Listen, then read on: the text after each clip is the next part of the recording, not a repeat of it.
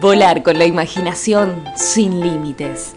Cuentos al paso. Intervenciones con literatura.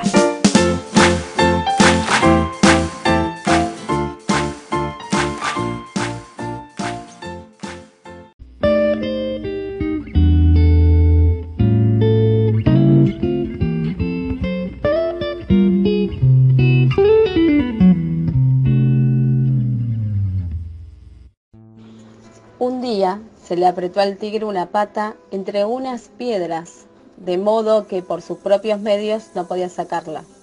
Pasó por allí cerca un caballo y el tigre lo llamó y le pidió con tanta humildad que lo ayudara. No, le dijo el caballo, yo te conozco. Tú eres capaz de comerme después que te haga el favor de liberarte. Te juro, hermano, que no lo haré. No me niegues tu apoyo en este trance son muy grandes mi humillación y mi dolor.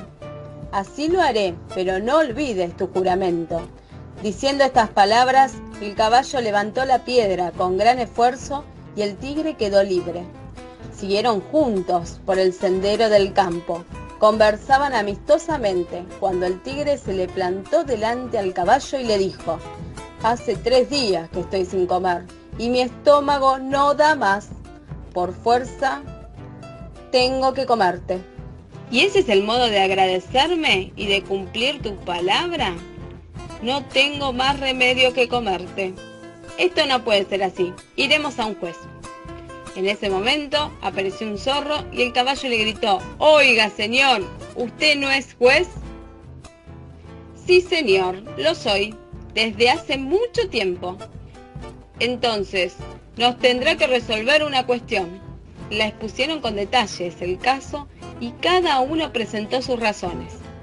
No entiendo cabalmente el suceso, dijo el zorro, después de reflexionar un rato. Para dar mi fallo necesito ir al lugar del hecho y ver cómo estaba este señor. Fueron allí, el tigre puso su mano en el sitio en que la tenía y el caballo le colocó encima la piedra que le apretaba. Muy bien, dijo el zorro dirigiéndose al tigre. Mi fallo es que te corresponde quedar ahí preso, por no saber cumplir la palabra empeñada, ni agradecer los favores recibidos.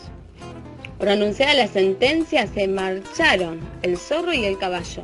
Dejaron al tigre con la mano apretada, dando tremendos ruidos de dolor y de vergüenza.